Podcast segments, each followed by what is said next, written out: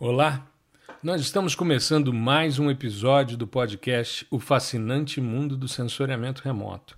Esse é o nosso episódio de número 51. Nós chegamos ao final do primeiro ano. 51 episódios de podcast, 41 gravados em período de pandemia. E hoje, como não podia ser diferente, nós vamos fazer a retrospectiva de 2020, o ano que não existiu. Então vamos começar com janeiro, né? Em janeiro o podcast ainda não existia. Quando a gente começou as postagens de janeiro, o que estava sendo discutido por mim nessa época eram os monitoramentos de dióxido de nitrogênio, de metano e principalmente queimadas na Austrália nós tivemos um início de ano com uma série de postagens mostrando as potencialidades do Sentinel 5P, o Tropome, né? o Sentinel 5 precursor, que faz uma análise atmosférica de diversos gases.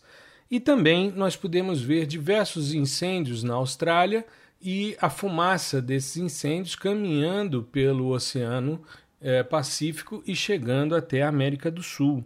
Então, essa foi a, a, discussão inicial de janeiro. Mas no dia 15 de janeiro desse ano começa o fascinante mundo do sensoriamento remoto. O primeiro podcast em português de sensoriamento remoto.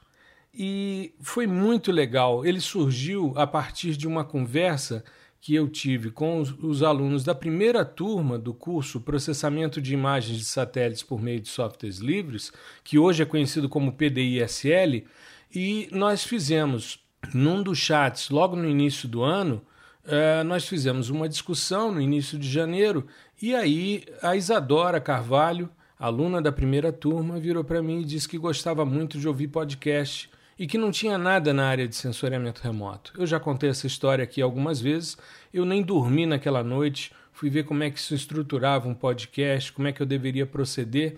Gravei o primeiro no dia 15, no dia 17 gravei o segundo episódio e aí segurei um pouco o pé no freio, porque senão eu não teria fôlego né, para fazer mais de um episódio por semana. Até porque, para você preparar um podcast, você tem que coletar material, muitas vezes contactar pessoas para poder fazer uma discussão legal. Então, dia 15 de janeiro marca o início do podcast e eu já decidi o seguinte: que todos os anos, no dia 15 de janeiro, vai sair um episódio tá? O episódio da semana na semana de 15 de janeiro, ao invés de ser na segunda-feira, ele será no dia 15 em comemoração ao aniversário do podcast, tá bom? Beleza. E aí nós fizemos a partir do terceiro episódio, do episódio 3, nós fizemos o lançamento do vídeo no YouTube. Então nós começamos. O primeiro e o segundo episódio não tem o vídeo é, respectivo. Depois eu fiz duas lives com os temas, seguindo o roteiro para ter em vídeo esse material e que está disponível na comunidade do fascinante mundo do sensoriamento remoto. E aí, é, nós fizemos então, a partir do terceiro episódio, nós tínhamos sempre saindo às 5 da manhã o episódio nas plataformas de áudio digitais, e aí saía o vídeo correspondente às 8 da manhã no meu canal no YouTube. Isso a partir do episódio 3. Então, toda segunda-feira saía o vídeo e o áudio. Tinha gente que gostava mais de ouvir o áudio e tinha gente que curtia assistir o vídeo. Né? E isso perdurou até o episódio 30. Depois a gente fez uma mudança que eu vou falar mais à frente. Muito bem. Em janeiro, nós lançamos a série O Homem Sempre Se Manifesta no Meio de Forma Geométrica. É, fizemos uma sequência grande de posts a respeito dessas manifestações geométricas e depois nós decidimos que essa série ia sair todos os sábados, né? E aí ela religiosamente sai no sábado, uma manifestação antrópica mostrando que há uma tendência sempre de se buscar um padrão geométrico para essa manifestação do homem no meio. Beleza. Começamos o mês de fevereiro já com as notícias de que havia um vírus esquisito é, na China e que estava gerando uma série de pacientes e doentes e mortes. E uma das primeiras postagens que eu fiz a respeito da pandemia foi a construção em 10 dias do hospital em Wuhan. Nós tínhamos ali em 10 dias a construção de uma área bastante grande, com mais de mil leitos de UTI, para dar suporte aos pacientes né, que estavam padecendo dessa doença. E tivemos então é, esse marco. Eu estava de férias no Rio e já tinha deixado os episódios do podcast agendados para serem divulgados tanto no YouTube como nas plataformas de áudio e fizemos então é, essa postagem. Né? Ela pode ser encarada como a primeira postagem que eu fiz sobre o tema pandemia. Em fevereiro também, a oficina de textos reapresentou o webinar que eu tinha apresentado em maio de 2019, que foi o início de todo o meu trabalho nas redes sociais de divulgação de sensoriamento remoto, que foi o Aplicações Práticas da Reflectância da Vegetação. E eles fizeram um, uma nova apresentação gravada desse webinar, e isso aconteceu em fevereiro. No podcast, eu gravei um episódio que foi extremamente importante, tanto que é um dos que eu mantenho no YouTube. Né? Eu tirei praticamente todos os podcasts em vídeo do YouTube porque levei para a comunidade do fascinante mundo do sensoriamento remoto, que eu vou explicar mais no final, porque ela foi lançada agora em dezembro. E é, mas tem um que eu acho que é extremamente importante, por isso eu mantenho ele lá, que é ética no processamento digital de imagens eu estava sempre buscando falar nos episódios de podcast de temas sobre sensoriamento remoto e esse para mim é um dos importantes temas que é você processar sempre levando em consideração padrões éticos, né? Bom, o mês de março chegou e aí nós temos os primeiros estudos de melhoria de condições ambientais em decorrência dos diversos lockdowns que foram ocorrendo no mundo, principalmente com os dados do Sentinel-5P.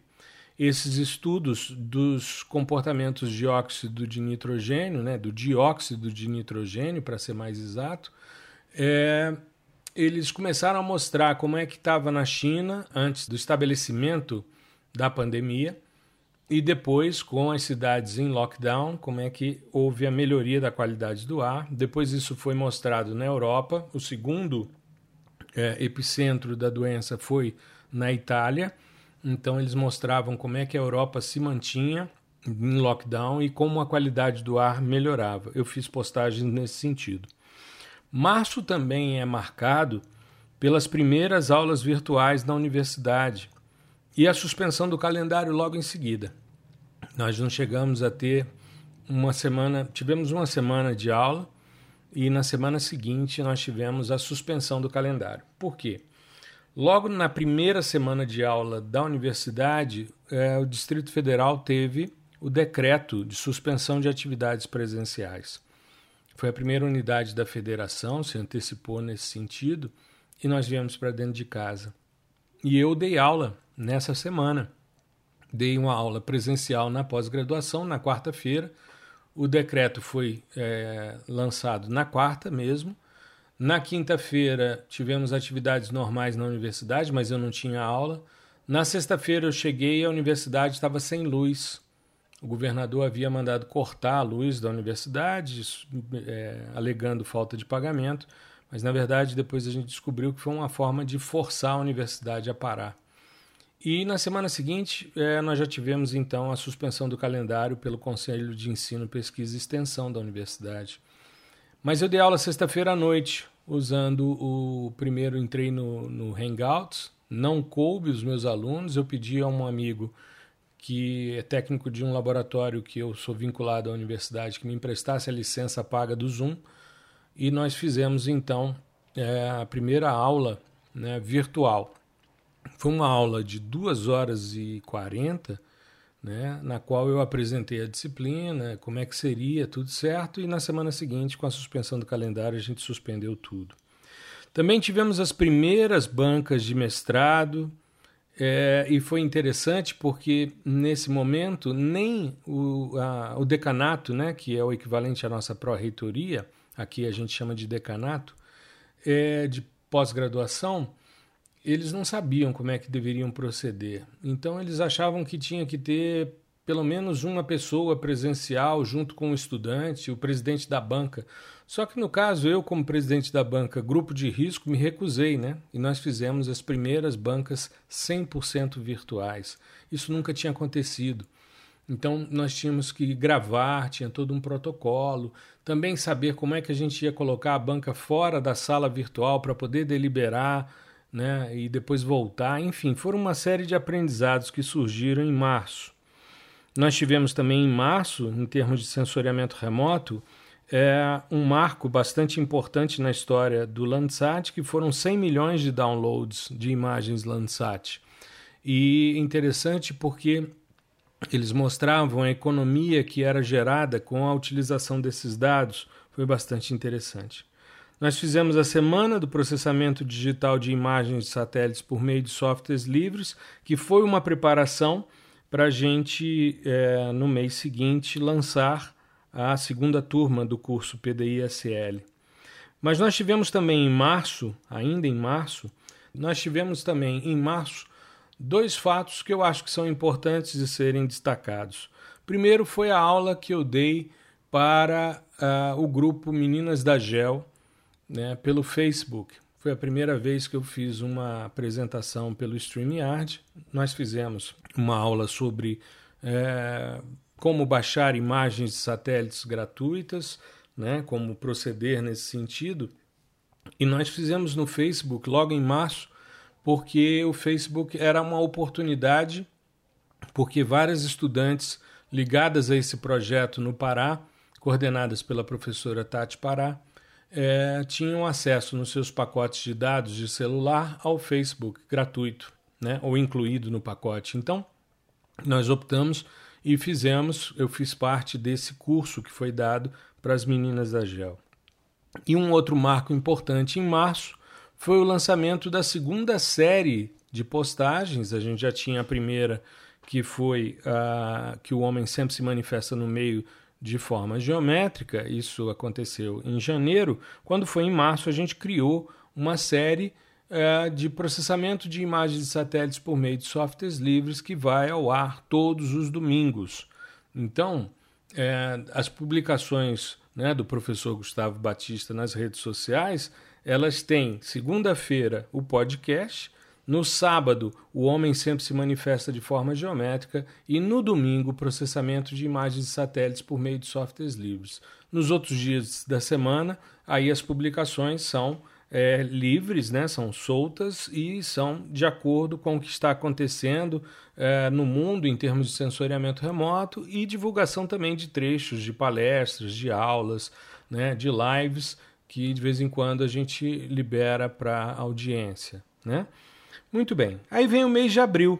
Com o mês de abril, a gente começa no dia 1 de abril com a comemoração dos 60 anos do lançamento do Tiros 1. O Tiros foi um satélite que tinha câmeras de TV para aquisição, para obtenção de imagens de sensoriamento remoto, inclusive perfilagens termais e tal. Então, é, foi um, um dos precursores dos sistemas sensores orbitais para sensoriamento remoto de observação terrestre. Nós tivemos então abril começando com essa comemoração dos 60 anos do lançamento do Tiro Zoom. E tivemos também a segunda turma do curso Processamento de Imagens de Satélites por meio de softwares livres. O curso PDI-SL, nessa segunda turma, me trouxe uma série de surpresas. Primeiro, a quantidade de pessoas. Segundo, nós tivemos um público extremamente especializado. Nós tínhamos nessa segunda turma uma quantidade significativa de alunos que eram professores universitários com doutorado e boa parte com doutorado na área de sensoriamento remoto ou em geoprocessamento de forma mais ampla. Isso me assustou um pouco, primeiro porque é, tinham pessoas que eu conhecia do meu convívio mais próximo e eu fui conversar com alguns deles para entender por que, que eles estavam se inscrevendo num curso de processamento de imagens de satélites por meio de softwares livres, já que são professores e atuam nessa área. E todos foram unânimes em salientar dois pontos. Primeiro, a minha didática, o que muito me lisonjeou, né? As pessoas dizendo que queriam aprender a dar aulas com a minha didática. Fiquei muito sensibilizado com essa fala. E depois, a necessidade de se libertarem dos softwares proprietários, dos softwares pagos, abrirem a, a mente e as possibilidades de processamento para uh, os softwares livres. Né? Isso me levou depois a várias reflexões, tanto que agora, em janeiro, eu vou lançar um programa de mentoria e boa parte dos que já se candidataram para fazer parte dessa mentoria comigo são esses professores universitários, doutores em sensoriamento remoto. Isso muito enobrece o nosso trabalho e outra, as discussões no ambiente do curso se tornaram muito profundas de alto nível. Então, até mesmo aqueles que nunca tiveram acesso ao sensoriamento remoto começaram a ver uma perspectiva muito diferente, uma perspectiva de interação é, muito intensa né, entre as pessoas.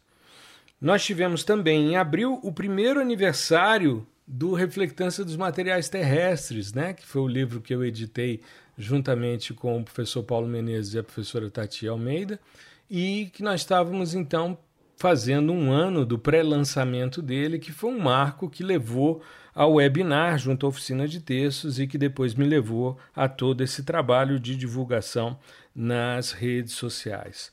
Também tivemos nesse mês de abril um evento que eu considero muito importante, que foi a live com o Anderson Medeiros, um amigo uh, que é gestor, né, o CEO da ClickGel, que é uma das grandes empresas de cursos na área de geoprocessamento e que tem sido uma pessoa extremamente generosa, a quem eu dedico aqui o meu abraço e o meu agradecimento, porque tem sempre me ajudado, sempre conversado muito comigo sobre estratégias, sobre inserções digitais, né? E a nossa live foi extremamente interessante, teve uma boa audiência, né? Tivemos a oportunidade de juntos falar sobre isso, né? sobre sensoriamento remoto, sobre suas potencialidades. É, e eu já disse a ele, e agora em 2021 vamos fazer, logo no início do ano, logo que possível, vamos fazer um episódio com o Anderson Medeiros da ClickGel para gente é, fazer um, um, episódio de podcast mostrando o trabalho e a sua história à frente da ClickGel. Muito bem, aí chegamos a maio, em maio eu completei o meu primeiro aniversário de divulgação de ciência de sensoriamento remoto em redes digitais, né? Comemoração do primeiro ano do webinar Aplicações Práticas da Reflectância da Vegetação, que foi para mim, como já falei, um marco. Além disso, tivemos a nossa palestra no Interconnect Mining Experience, né, que foi um evento é, 100% online, eu já tinha participado do CBGEL no ano anterior, né, é, que também foi um, um, evento 100% online, mas com a pandemia os eventos online avançaram bastante. E maio tem um marco extremamente importante que me gerou inclusive material para fazer o episódio 21, que foi o lançamento da SpaceX Crew Dragon. Né? Era a primeira vez em que você tinha um lançamento em solo americano de astronautas que iam sair de solo americano, nesse caso em direção à Estação Espacial Internacional. Mas uma coisa que chamou muita atenção foi a eficiência da SpaceX em trazer de volta os veículos lançadores. O Falcon 9, né, por exemplo, que foi utilizado nessa missão. Então, quando a gente vê que a SpaceX, é, agora mais no fim do ano, realizou sete missões com o mesmo foguete, você vê a economia de material e a redução do lixo espacial né, que está aí sendo feita por esse tipo de tecnologia. Daí a gente fazer essa consideração. O mês de junho marcou o aniversário, o primeiro aniversário do nosso canal no YouTube. Eu comecei o canal no YouTube no dia 8 de junho de 2019, o dia que eu fiz 50 anos de idade. Então, em junho desse ano, né, primeiro ano do canal no YouTube, uma experiência extremamente agradável, muito legal, e foi a primeira vez também que o podcast entrevistou alguém. Nós fizemos o nosso primeiro episódio com entrevistas, que foi o episódio 22, com a professora Tati Pará, sobre empoderamento feminino né, e esse empoderamento sendo feito a partir das geotecnologias, já que ela coordena o grupo das meninas da GEL, né, que muito me é, emocionou poder participar né, do curso em março com elas. E aí foi uma retribuição que eu fiz e que foi um episódio que deu muita repercussão positiva, né? porque não só o empoderamento feminino foi tratado, como também o empoderamento da comunidade LGBTQIA. E nessa linha, nós tivemos também o movimento Black Lives Matter. E nós tivemos um post que foi feito em junho, quando a prefeita de Washington resolveu criar o Black Lives Matter Plaza, a rua em frente à Casa Branca, em represália à reação adversa do governo norte-americano do presidente Donald Trump. Né? Nós chegamos também em junho a 3 mil downloads de episódios do podcast. Nós começamos a acompanhar essas estatísticas. Nós estamos chegando agora em dezembro, creio que é, em janeiro a gente chega, a gente está muito próximo disso, de 10 mil downloads de episódios do podcast, o que muito me honra. Junho também foi marcado por uma postagem extremamente importante que foi divulgar o lançamento, tanto que virou também um episódio de podcast, o lançamento do dashboard da NASA, da ESA e da JAXA em conjunto. As três agências espaciais, americana, europeia e japonesa, criaram um dashboard para observação dos efeitos da pandemia em questões econômicas, em questões ambientais e tudo visto por dados de sensoriamento remoto. Lugares que as coisas tinham melhorado, lugares que as coisas estavam iguais e que tinham piorado é antes e depois do, do estabelecimento desse, desses lockdowns decorrentes da pandemia. Né? Aconteceu uma coisa muito inusitada em junho. Eu fiz uma solicitação à minha audiência, que já tinha batido aí os 3 mil é, seguidores no Instagram, né? Eu solicitei a eles, quem pudesse, que me ajudasse, porque a gente estava chegando a mil é, inscritos no canal no YouTube. E quando a gente chegasse a mil inscritos, a gente abriria o espaço de comunidade, na qual a gente poderia fazer de tempos em tempos postagens, né, enquetes, enfim. E aí é, nós fizemos essa solicitação e rapidamente nós batemos a casa de mil inscritos no YouTube. Foi bastante interessante. Fizemos a solicitação e deu certo. Começamos o mês de julho verificando uma coisa muito interessante que eu fiz uma postagem a respeito disso. Toda vez que eu faço uma postagem, eu coloco um hashtag Prof. Gustavo Baptista, né?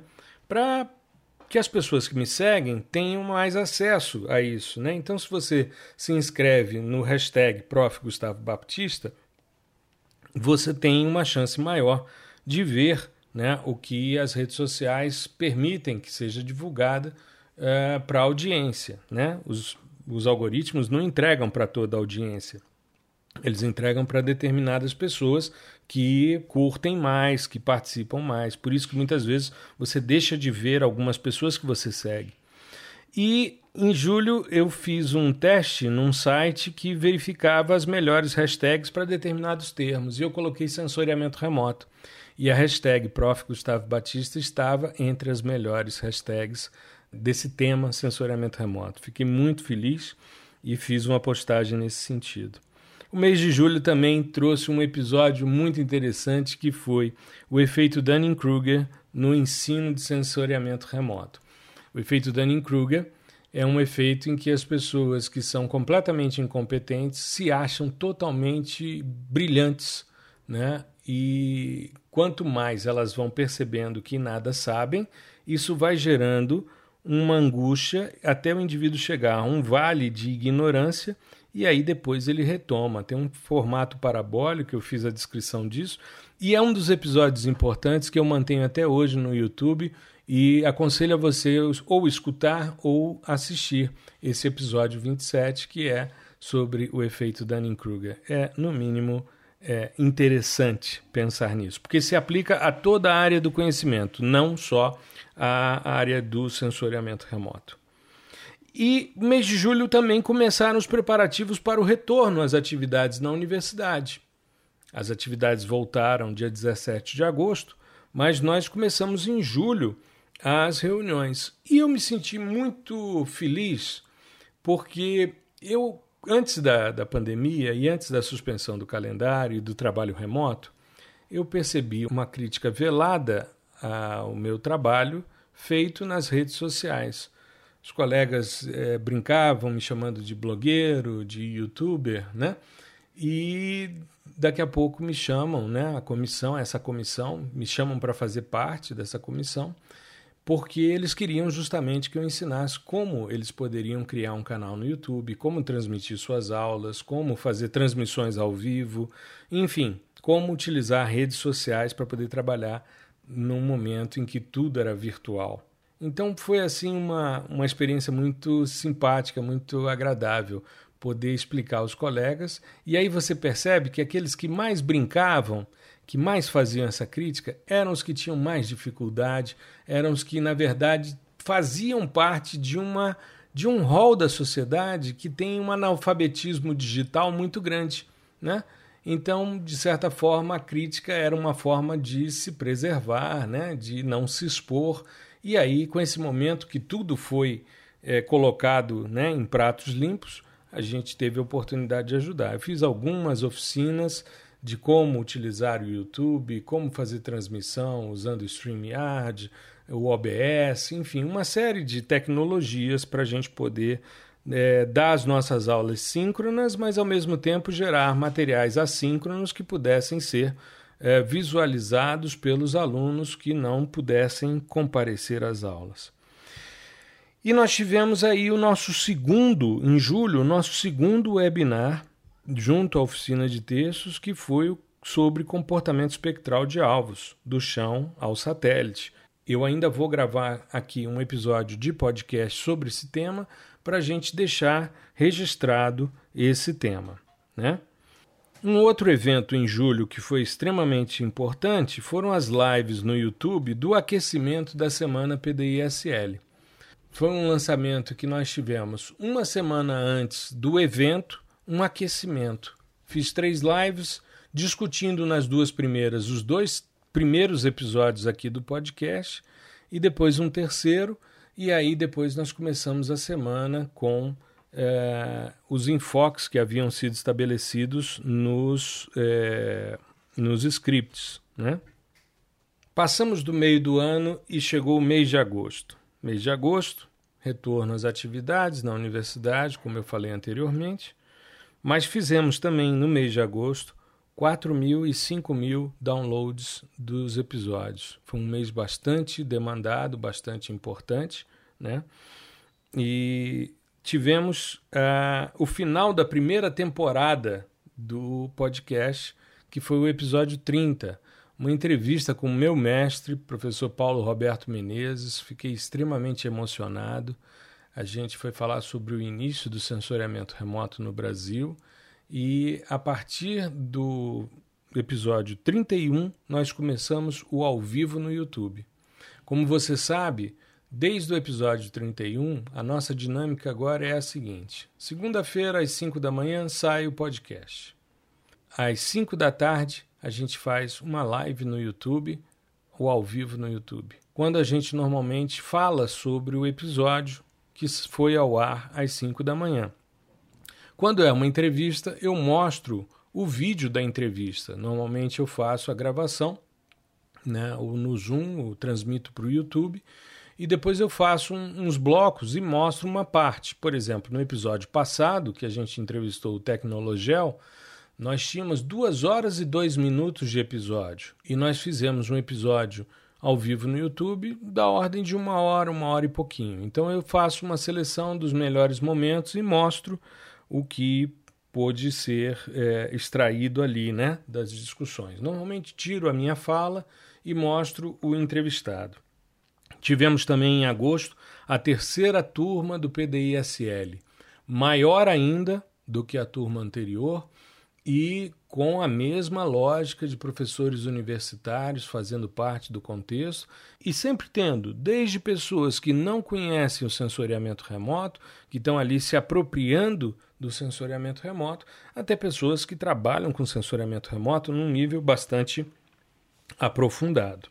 Em agosto, nós tivemos também o lançamento dos dados do Cibers 4A. Eu já tinha feito um episódio que eu falava das características do sensor, dos sistemas sensores que compõem o Cibers 4A, né? são três sistemas sensores, e fiz já um vídeo uh, testando os dados do Cibers 4A no dia que foram disponibilizados para a comunidade. Naquele primeiro vídeo, a gente já percebeu um problema de calibração radiométrica nas cenas WFI e mais à frente, 18 dias depois do lançamento desse primeiro vídeo, eu fiz um vídeo denúncia, né, que é um dos vídeos que mais tem visualizações no YouTube. Nós estamos aí na faixa de 10 mil visualizações desse vídeo. E nós falamos sobre problemas radiométricos no WPM, no WFI e também na câmera MUX. Inclusive problemas de ausência de dados, não só padrões radiométricos, mas ausência de dados. Nós nos comunicamos com algumas pessoas que trabalham com o CIBAS junto ao INPE né, e não tivemos resposta. Mas parece que as coisas foram resolvidas, pelo menos as últimas cenas que baixei já não apresentavam os problemas que nós discutimos em agosto. O mês de setembro começou com 6 mil downloads do podcast. E nós fizemos um episódio muito importante, que foi o episódio 36, quando nós fizemos a entrevista com o Clube do Cientista. O Clube do Cientista é uma iniciativa muito interessante de seis pessoas, são três casais, que é, divulgam ciência inicialmente para crianças e depois criaram vários cursos durante a pandemia para pessoas que fazem pós-graduação, estudantes, profissionais. E eu, inclusive, tive a oportunidade de fazer o de computação científica com Python, né, introdução à computação científica com Python, e nós fizemos um episódio muito bacana com eles e começamos um relacionamento muito, muito interessante. Eu já tive a oportunidade de auxiliá-los na elaboração do podcast deles, né? E inclusive tive é, depois a oportunidade de ser convidado mais à frente, isso aconteceu mais à frente, né? E nós já fizemos também lives juntos, enfim, são é, oportunidades muito interessantes e uma iniciativa que eu gosto muito. Então, o episódio 36 foi é, tratando dessas questões. Em setembro, nós tivemos a oportunidade de fazer dois episódios do podcast mostrando a seriedade dos sistemas de monitoramento de queimadas, tanto do INPE como os sistemas é, americano, europeu, enfim. E tivemos oportunidade de descrevê-los nos episódios e fizemos também ao vivo no YouTube mostrando essas questões. Setembro também foi uma oportunidade ímpar de participar do iGARS, um dos grandes eventos de sensoriamento remoto do mundo. Aconteceu de forma virtual e com isso eu tive a oportunidade de fazer um tutorial de espectroscopia de imageamento, minha área de pesquisa, minha área de tese de doutorado, e que é, tive a oportunidade de fazer com um colega do Laboratório de Propulsão a Jato da NASA, é, para rever as questões e ver como é que estava o andamento dos dados, as novas perspectivas, né? Então foi muito importante, isso aconteceu no final de setembro, início de outubro. É, o mês de outubro é, eu tive a oportunidade de fazer um dos episódios que mais me emocionou, que foi sobre inclusão é, no sensoriamento remoto, esclarecendo as questões sobre daltonismo. E naquela semana, todas as postagens que eu fiz, eu mostrei aplicativos que mostravam como é que os daltônicos enxergam, como é que se pode compensar as cores para que eles possam distinguir melhor. Ou seja, nós trabalhamos essa questão, que foi uma demanda de um dos meus alunos, professores, né, que fazem o curso PDI-SL, que estava tendo uma dificuldade com um estudante dele, que era daltônico, e ele precisava trabalhar de forma remota, então eu preparei todo um material nesse sentido. Também em outubro fizemos um episódio com a Tenente Daphne, né, da PM da Bahia sobre é, o uso de geotecnologias na ampliação da inteligência militar. Foi um, um episódio bastante interessante. Além disso, outubro nós fizemos o primeiro de dois episódios dos desafios do ensino remoto do sensoriamento, nos quais eu trazia a minha vivência, a minha experiência de me preparar para ensinar sensoriamento e depois como é que eu estava fazendo. Então foram dois episódios, né? É, o episódio 42 e o episódio 46, que saiu mais à frente, né, já trazendo essas consolidações. E participei da Live Coding R com o Geocast Brasil. Geocast Brasil, uma grande rede de pesquisadores, de pessoas que trabalham com a divulgação do geoprocessamento é, nas redes sociais, nos canais no YouTube e que fazem né, essas lives que vão gerando os códigos em R e fazendo processamento. Eu fui convidado para um para a gente falar sobre severidade de queimadas e com isso fizemos um trabalho muito interessante. Começamos o mês de novembro em preocupação, porque o Landsat logo no início do mês entrou em modo de segurança por duas vezes. E o Landsat 8 é o que a gente tem hoje em média resolução de mais possibilidades, principalmente por causa das bandas termais né? E todo o êxito né, dessa série, que eu mesmo fiz um episódio falando que era a constelação mais exitosa, a série de dados mais exitosa do sensoriamento remoto na história da humanidade. Né? E a gente teve aí esse problema por duas vezes.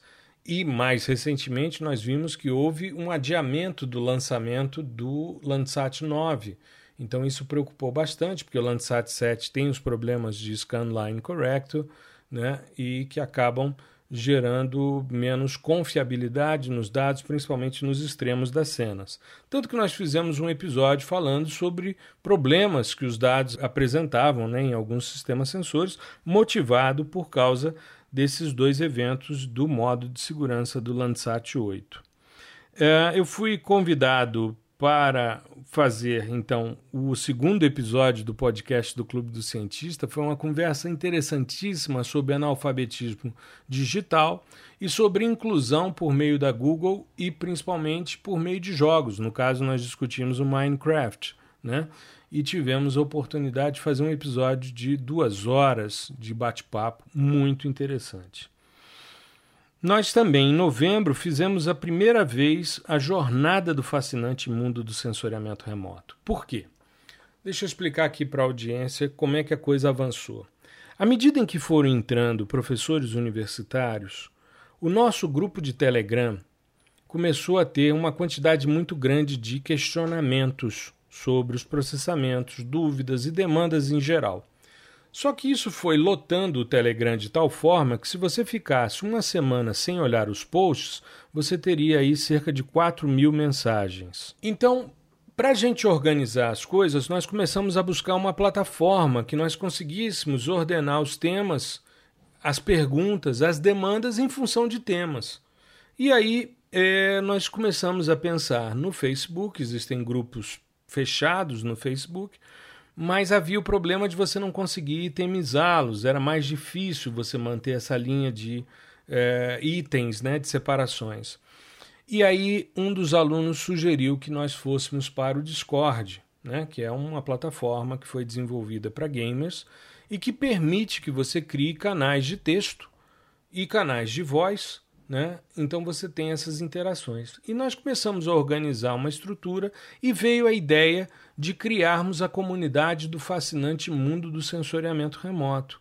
Ou seja, ao invés da gente oferecer o curso PDISL apenas, a gente oferecer uma experiência, uma vivência dentro de uma comunidade que fervilha e o tempo todo discute sensoriamento remoto.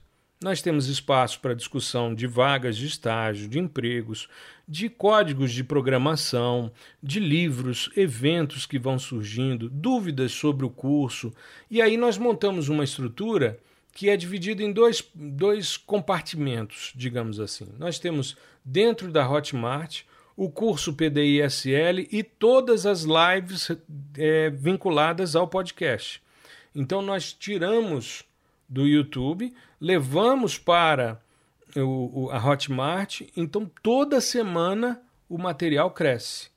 O indivíduo tem a cada semana pelo menos um novo vídeo de material ali. Passamos a fazer lives exclusivas dentro da comunidade, para os membros da comunidade. E é, temos é, o ambiente do Discord. Os alunos do curso PDI-SL, 60% migrou para a comunidade.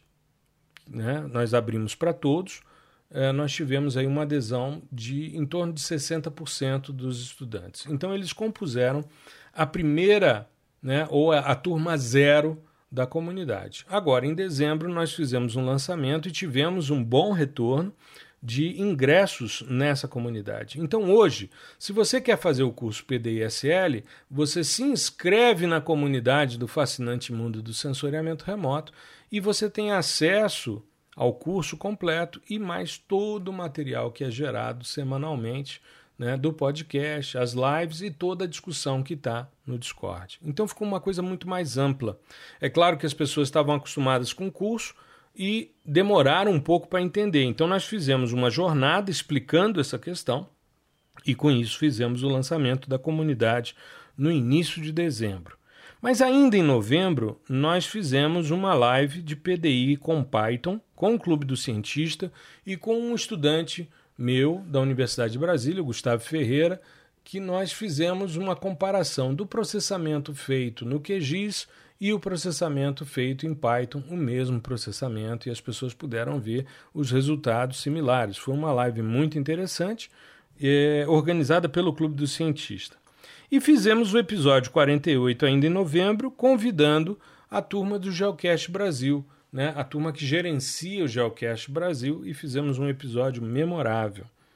Agora chegamos ao mês de dezembro, e aí nós tivemos o lançamento da comunidade, a abertura né, para inscrição da comunidade. Chegamos a, a mil publicações nas redes sociais voltadas para sensoriamento remoto. Extrapolamos a marca de 9 mil downloads do podcast. Fizemos o primeiro episódio, o episódio 50, nós fizemos com outro podcast de geoprocessamento, o Tecnologel. E foi um bate-papo muito interessante que eu comentei ainda há pouco, duas horas e dois minutos de conversa. Nós tivemos também a grande conjunção, né, que gerou a estrela de Belém, né, a conjunção Júpiter-Saturno, inclusive foi na segunda-feira passada. Eu terminei o ao vivo no YouTube e corri para a janela para ver a conjunção. Né, como a lei de Murphy impera, estava nublado, a gente não viu nada mas um colega do Tecnologel conseguiu fotografar, né? O Narcélio de Sá, ele fotografou e compartilhou nos grupos de Telegram. E nós tivemos agora, mais recentemente, um pouquinho antes né, do, da véspera do Natal, nós tivemos uma grande notícia que foi a, o transporte do Amazônia 1, um primeiro sistema de sensoriamento remoto é, digamos, 100% brasileiro, né, que vai ser lançado na Índia, porque Alcântara ainda não tem condições operacionais para colocar em órbita um projeto como esse.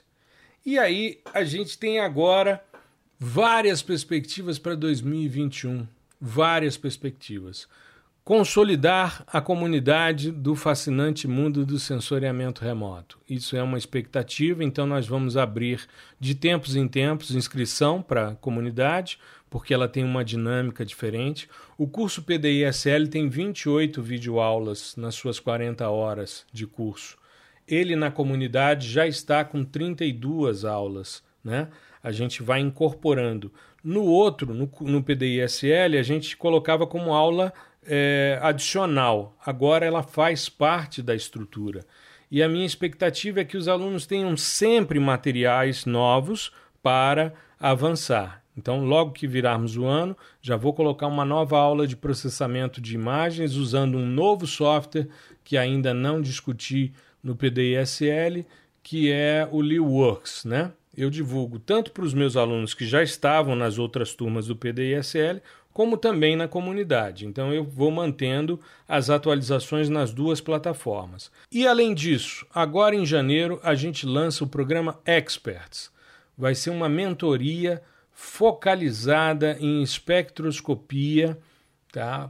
que foi uma demanda desses meus alunos que são doutores em sensoriamento remoto para a gente avançar. Então, agora em janeiro, eu vou fazer um piloto, uma turma zero, com esses meus estudantes que já fizeram o PDI-SL e nós vamos, de tempos em tempos, também disponibilizar as inscrições para essa mentoria, para você que quer né, se tornar um expert em sensoriamento remoto. Então, é, é muito bom poder olhar para trás, ver o que foi feito ao longo do ano, ver o que a gente produziu em termos de material, a quantidade de pessoas que a gente pôde ajudar. Então, tanta gente que me mandou direct no Instagram, que me mandou e-mail. Teve gente que eu praticamente fiz orientação de trabalhos de conclusão via direct, ajudando, respondendo, verificando, né, municiando com materiais, com ideias, com reflexões. E isso é muito legal. Isso tem me nutrido assim de forma excepcional. A gente tem visto como isso tem sido importante. E eu muito feliz por poder estar toda semana ao vivo no YouTube, mostrando o que a gente vem apresentando aqui no podcast. Vida longa ao podcast O Fascinante Mundo do Sensoriamento Remoto que possamos ter sempre à disposição para produzi-lo uma vez por semana, para que você possa ouvir sempre alguma temática específica sobre sensoriamento remoto.